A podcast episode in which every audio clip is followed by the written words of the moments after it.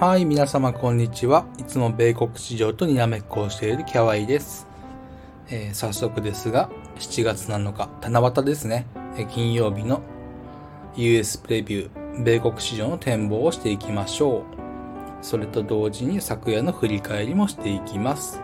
今日も最後までよろしくお願いいたします。まず昨夜を振り返りますと、まあ雇用が強かったようで、雇用が強かったようで、金利上昇、まあ、お伝えした通り、US10 イールド、金利ですね。あとビッグストーンも上がったようです。えー、ダウがマイナス1.07%、ナスダックマイナス0.82%、S&P500 マイナス0.79%、ラッセル2000マイナス1.64%、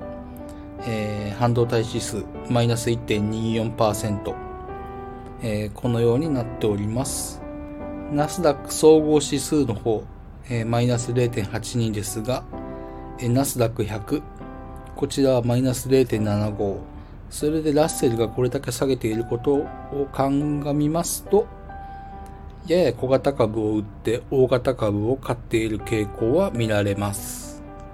見られました。今日以降どうなるかはまだわかりません。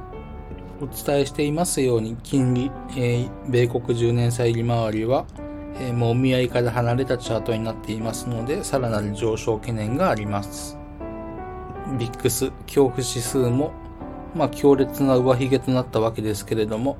昨夜は26本目ということで高値決まりであったかどうか、今夜以降注視したいと思います。で、えー、今夜の展望といたしましては、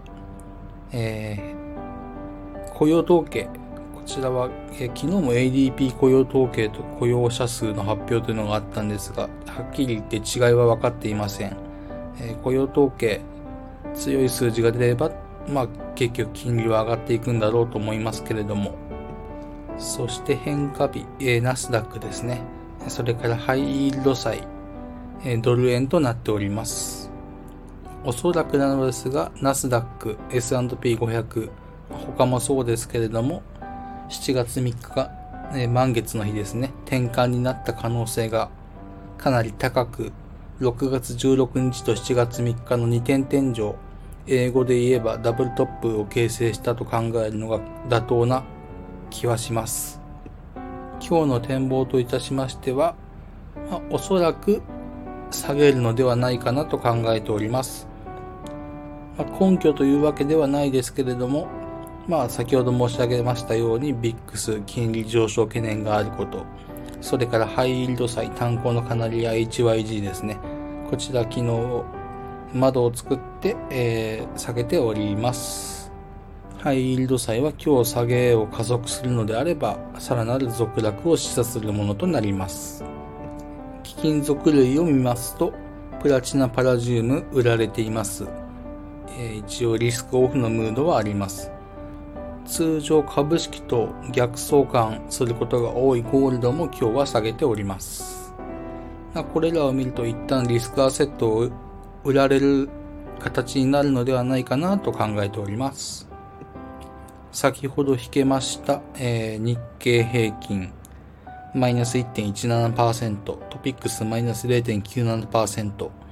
マザーズが昨日3%以上の下落に対して今日ちょっと盛り返してプラス0.18%で引けました。えただしアジアは軒並み弱いです。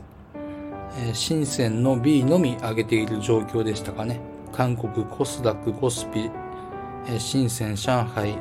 ハンセン、レッドチップ、すべて下げていたと思います。